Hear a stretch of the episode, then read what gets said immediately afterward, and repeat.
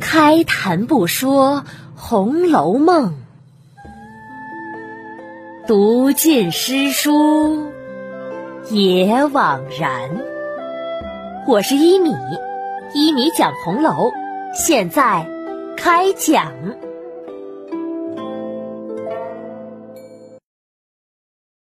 第二十二集：葫芦僧乱判葫芦案。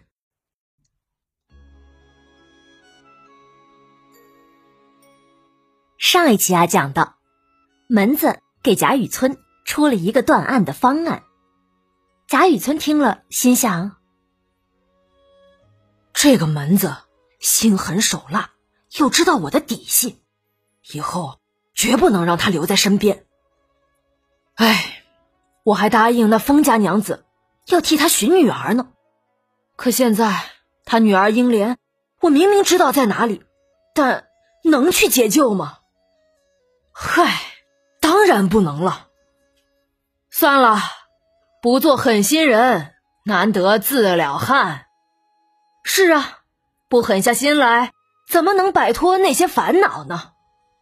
罢了罢了，不想这么多了。贾雨村低头不语，思绪万千。可旁边的门子哪里知道，这个昔日的熟人，现在的长官。心思已经在肚子里转了八百个圈了呢。他低声小心翼翼的问：“老爷，老爷，这案子您看如何断呢？”贾雨村听到门子的声音，才猛地惊醒过来。这身边还有人呢。他收起思绪，干咳了两声，笑道：“ 哈哈。”这个呀，还有些不妥，待我再斟酌斟酌的，看看如何能让大家无话可说。你就先下去吧。门子赶紧站了起来，恭恭敬敬的施了一礼，辞别而出。看着门子离开的身影，贾雨村心里呀已经有了主意，冲着门子的背影发出了阴险的冷笑声。门子如果此时回头，定能看到贾雨村那狰狞的面容，会被吓一跳的。他哪里知道，自己的自作聪明已经给自己埋下了祸根呢？到了第二天，贾雨村坐堂发签勾来薛蟠的奴仆，那些奴仆啊，个个都不承认打过人，让官府呢去找薛蟠。贾雨村假装大怒，让人去传薛蟠。这时啊，门子已经运作好了。薛家族人拿出一纸文书，说薛蟠已经病死了。文书上还有地方保证等人的画押证明。贾雨村拿着看了看，又给冯渊的奴仆看了看，叹道：“唉，被告已经死了。”虽然按照道理来说死不追责，但是本官知道你家主人呐死的冤枉，你们呢也很可怜，没了生活依靠，所以本官还是要为你们做主的。冯渊的奴仆一听，跪倒在地：“老爷，您真是青天大老爷呀！”贾雨村口风一转。只是这人死不能复生，你家主人死了，这被告也死了，他们两个本官看呐，那是前世的对头，互相索命。死去的人嘛，就不去管他们了，活着的人更重要。你一年多来忠心耿耿的替你的主人打官司告状，这份心就是好的。本官决定，就是被告死了。也要让他们家赔偿，少了别说你不答应，就是本官也不答应。说到这儿，贾雨村故意停顿了一下，看那冯渊奴仆的反应。当他看到那个奴仆正竖着耳朵在听，脸上露出喜色时，心里呀顿时就有谱了。贾雨村继续判道：“本官判定薛家赔偿白银三千两，那个拐子贩卖人口，罪大恶极，判定斩立决。”冯渊的奴仆听了，什么？三千两？这可是笔巨款呐！赶紧叩头。青天大老爷英明啊！我家主人地下有知，也要感谢大老爷之德呀。三千两就买了一条人命，悲哀呀！听到冯渊的奴仆为银子拍马屁的话，旁边站立的差役个个都觉得身上起了鸡皮疙瘩。薛家自然无话。三千两对他们来说那是小钱一桩，马上交割了银子。只有那拐子为此付出了生命代价。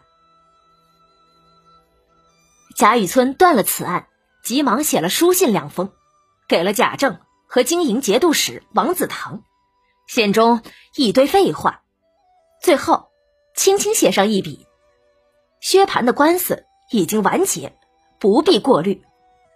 这就叫立功还低调啊！贾政、王子腾自然领情，心想：这贾雨村很是会办事的嘛。这件事儿啊，贾雨村办的除了没占卜之外，其他的呢，基本上都是按那门子的思路来的。门子自然得意，觉得和贾雨村是老相识，自己在这件事上又出了力，就时不时的。想过来表功，可贾雨村呢，对他客气是十分客气，但十分疏远。他呀，是怕这个葫芦庙小和尚出身的门子说出自己当年贫贱时的事来，而且又担心这个案子被门子抓住把柄。因此啊，贾雨村是夜不能寐，食不知味呀。他知道。这个门子定然不是手脚干净之人，于是就留了意。终于不久找了个差错，把这个门子判了刑，发配去远方了事。没了心病的贾雨村在金陵得意的当着官儿，那门子呢，只能去荒芜之地体验什么是狡兔死，走狗烹，飞鸟尽，良弓藏了。咱们暂且放下贾雨村的这些阿杂事，来说说这个买了英莲打死冯渊的薛公子。这个薛公子学名叫薛蟠，表字文龙，今年十五岁多，金陵人士，就是四大家族中那个丰年好大雪、珍珠如土、金如铁的薛家的公子。薛家是个皇商。替皇家采买东西的，自然富甲一方。本身呢也是个书香之家，可这薛公子啊幼年丧父，他母亲王氏就是现任经营节度使王子腾的妹妹。与荣国府贾政的夫人王氏是异母所生的姊妹，今年呀四十岁上下的年纪，只有薛蟠一个儿子。这个儿子。不喜欢读书，只能说认识几个字，不算是个文盲罢了。但是薛蟠对玩的可是样样精通，什么赌博，什么斗鸡走马，什么喝花酒，个个门儿清。喜欢花钱，喜欢讲脏话。可就是这样，他母亲呀，却可怜他是个没有父亲的独子，未免溺爱纵容了些。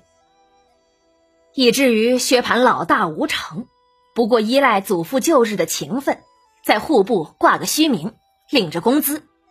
但是办事呢，自有老家人帮着他筹办。薛蟠呐，还有个妹妹，比薛蟠小两岁，乳名叫宝钗，生的是肌骨莹润，举止娴雅。当时他父亲还在的时候，就很喜欢这个女儿。让人教他读书识字。这个宝钗悟性好，喜欢读书，做人宽厚，比他的兄长啊好过十倍。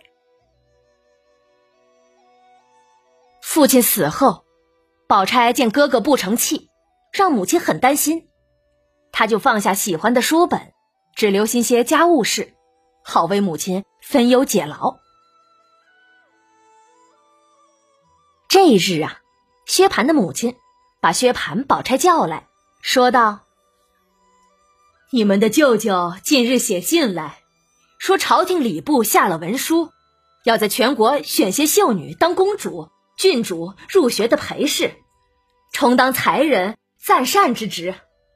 宝钗呢，正好也在名单之中，我就想陪着宝钗进京一趟，看看能不能选得上。”你们俩说说，如何呀？宝钗自然欢喜，心想：如果能选得上，以后入了宫，做了皇帝身边的人，万一飞黄腾达了，那也是好的。可宝钗呢，是个女孩，只是在心里高兴，嘴上自然不肯说什么。她低头不语，而薛蟠。却着急的问：“母亲，那你和妹妹去了，我呢？怎么办呀？”“你呀，自然在家里看家。”“啊，那怎么行？我才不看家呢！我也要去京城。”“哦，你也要去？那我问你，你去有什么理由呢？”听母亲要理由，薛蟠脑子飞快的转着。他会想出什么理由呢？咱们下集呀，再继续讲。